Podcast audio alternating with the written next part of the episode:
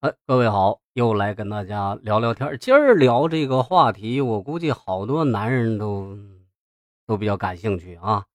嗯，前两天不是那当当当当弹钢琴那个那个谁李小李子啊，云迪，呃，老弟啊，他那那什么的时候，是不是啊？有人认为他这是自毁前程，令人遗憾。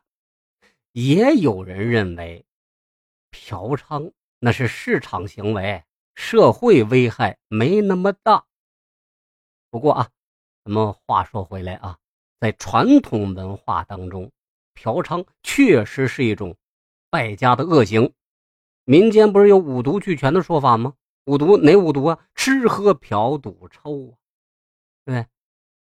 那么，咱们排排顺序：吃喝嫖赌抽，嫖。为什么在第三位呢？哎，你们考虑过没有？今天我就跟大家说说这个啊，民间为什么把这五个恶习，啊这五种行为排在一块儿？那都是在传统社会能够给家庭带来巨大伤害的。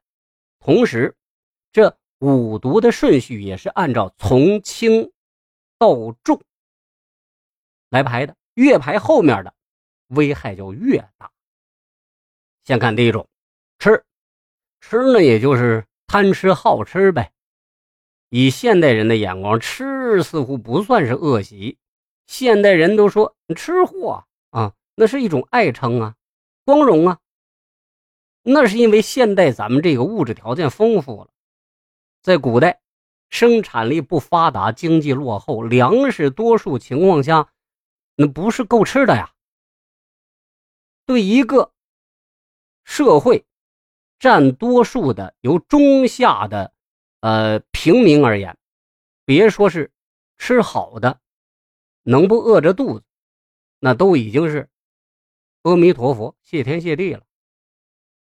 一家老小起早贪黑，精打细算，也就维持个半饥半饱、瓜菜半年粮的局面，对吧？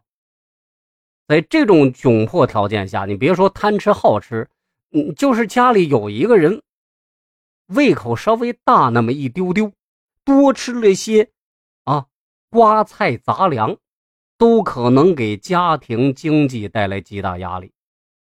不是有句俗话说“半大小子吃穷老子”吗？说就这个事儿。民间传说当中也颇有些异人。就是特异功能的人，从小饭量巨大，导致家里养活不起，只好出去另投他人的段子，或者进了庙，或者进了道观，啊，能吃饱啊。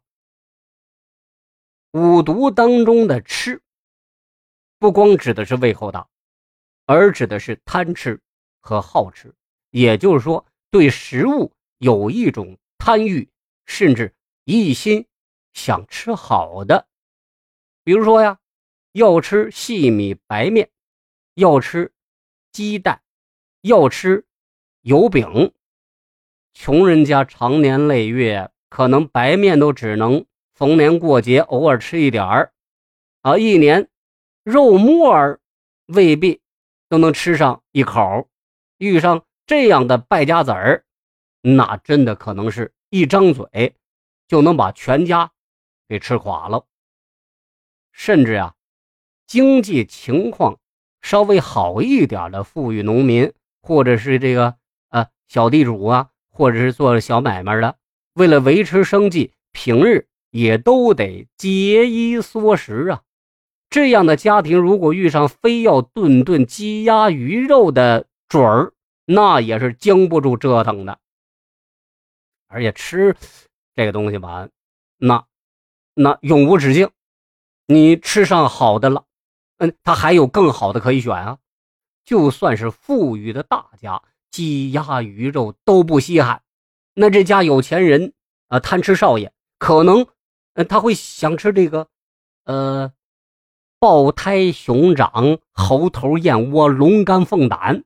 总之啊，是这山望着那山高，一味放纵食欲，多大的家底儿也可能给折腾掉了。那。跟大家讲个故事吗？西晋大臣何曾，那是个有名的吃货。他家中的烹饪精致，以至于连晋武帝司马炎的皇家宴席，他都觉得难以下咽。哎，这什么玩意儿太难吃了！他自己一顿饭要吃掉一万钱，还嘟囔着：“哎呀呀呀，你瞧瞧，这都一桌子什么玩意儿啊？都没啥可伸筷子的。”直到他的儿子，那青出于蓝胜于蓝，一顿要比他爹多吃一万两万。到了孙子，一顿要吃四万。后来在八王之乱和匈奴人叛乱的战火中，阖家父亡。不然呢，这越吃越贵的把戏还会继续演下去。贪吃呢，不仅会在经济上对家庭造成负担，也可能让人沉溺于吃，在心态上变得贪婪、无心进取或者扭曲。所谓。好吃懒做嘛，即使在物质丰富的现代，一个月收入数千元的普通年轻人，如果顿顿沉溺于各种昂贵的美食，也是可能吃的月月精光的。更别说暴饮暴食，还严重的损害健康了。不过呀，人的胃口终究是有限的，啊，对美食的依赖相对来说。也是容易戒断的，比如晋惠帝司马衷曾经说出“何不食肉糜”的荤话，但是他在八王之乱逃难当中啊，是饥饿难耐，随从好容易找了点豆粥，配上盐腌的大蒜，他照样吃的是热泪盈眶。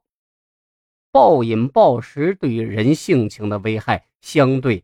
也是比较轻的，所以吃在五毒当中只排第一位，危害最小。那么接下来咱们就唠唠这个五毒第二种，喝喝不是喝水，那是指酗酒。呃，单从经济代价上来讲，酗酒可能。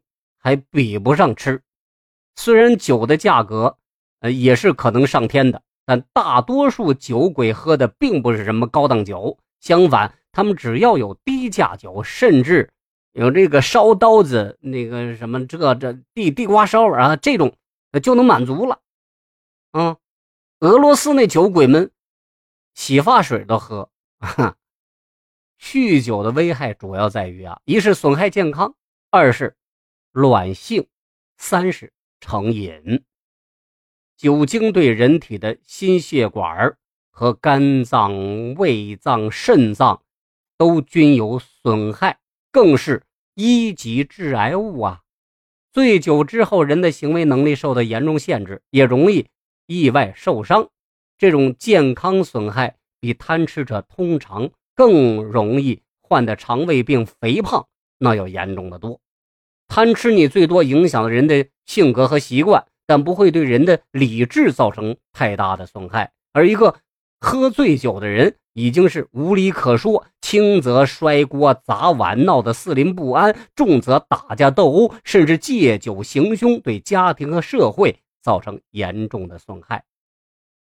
另外啊，喝酒的成瘾比这贪吃严重的多，再贪吃的人。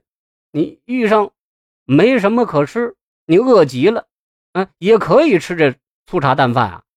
但是酒鬼却很难戒断，哪怕已经是家道败落、家徒四壁，甚至家破人亡，都可能还是挡不住酒的诱惑，最后成为一具被酒精奴役的行尸走肉。此外啊，酗酒也同样会对家庭经济造成损害。一方面，酒毕竟是粮食酿造的，对于穷人家而言，家里有人喝，哪怕是那种最次的酒，也是一笔不菲的开销。更严重的是，酗酒者挣钱的能力也可能受影响。啊，注意啊，五毒俱全中的吃喝喝，都是指那种贪吃和好酒成了病的人。普通的那种吃货，或者是喜欢下了班喝两盅的人，这这这不算在里边啊。喝酒这事儿啊，也是因人而异。文化界的名人喝几杯，似乎不算啥大错。比如这个竹林七贤呢，饮中八仙呢，都是喝酒喝出来的风雅。但讲真，这些人喝酒一般不耽误他们搞文化的正事儿啊。呃，虽然有人喝酒耽误了当官啊，历史定位当中，这些人当官只是副业，搞文化才是主要的价值实现。那对咱们一般平头老百姓来说，一旦酒瘾发作，要不耽误正事那太难了啊！曹操说过：“对酒当歌，人生几何？”可他自己啊，曾下过禁酒令，他儿子曹植。就曾因喝酒误了南征。话说回来啊，那些历史上醉酒误事的名人也能抓出一大把来。比如春秋时候楚国大将司马子反喝醉酒输了鄢陵之战；东汉末年袁绍大将淳于琼喝醉酒输了乌巢。历史上那些昏君更是被加上了沉溺酒色的恶名。整体来说，酗酒经济损害和贪吃差不多，但追加了乱性和损害健康的加成，因此危害性就高于贪吃了。这是我们说的啊，吃喝嫖赌抽前两个，明天咱们接着说啊，第三个嫖，还有后边的